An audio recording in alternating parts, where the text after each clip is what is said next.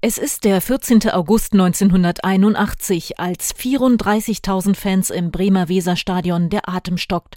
Schreiend windet sich Ewald Lienen am Boden, die langen Haare wild zerzaust, am rechten Oberschenkel eine 25 Zentimeter lange und 5 Zentimeter tiefe, klaffende Fleischwunde. Fußball brutal. Harte Gangart und Einsatz um jeden Preis gehören zur Taktik der Spieler und Trainer. Nicht der Ball ist das Ziel, sondern die Beine. Es ist einfach nur ein Schock, das eigene Bein äh, offen zu sehen. Als dem Bielefelder Ewald Lienen in Bremen das Bein aufgeschlitzt wurde, rannte er wutentbrannt zu Werder-Trainer Rehagel.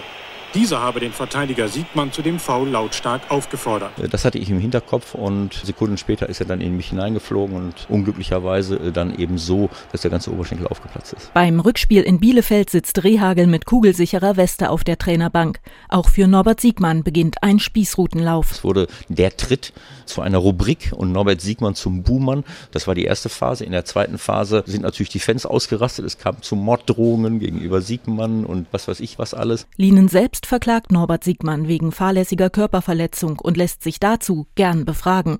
Frisch genäht beginnt seine Mission direkt im Krankenhaus. Ich möchte auch ganz klar sagen, dass ich nicht derjenige bin, der jetzt rachesüchtig hinter einer möglichst harten Bestrafung von Rehagel und Siegmann hinterher ist. Äh, mir geht es in erster Linie darum, dass die Knochen äh, der Bundesligaspieler geschützt werden, dass unsere Gesundheit geschützt wird. Wirklich geheilt sind Linens Wunden nie.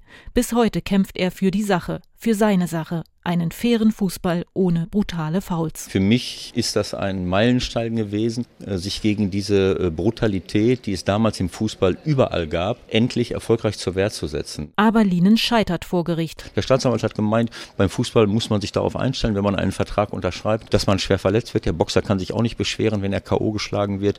Also ich bin froh, dass sich diese lächerlich primitive Sichtweise des damaligen Staatsanwalts und auch des Oberstaatsanwalts in Bremen nicht durchgesetzt hat und wir jetzt äh, wirklich sozialverträglichen Fußball haben, wo solche Leute und solche Verhaltensweisen vor allen Dingen keine Chance mehr haben. Inzwischen haben sich Ewald Lienen und Norbert Siegmann ausgesprochen. Weil der Norbert dabei die ärmste Sau war.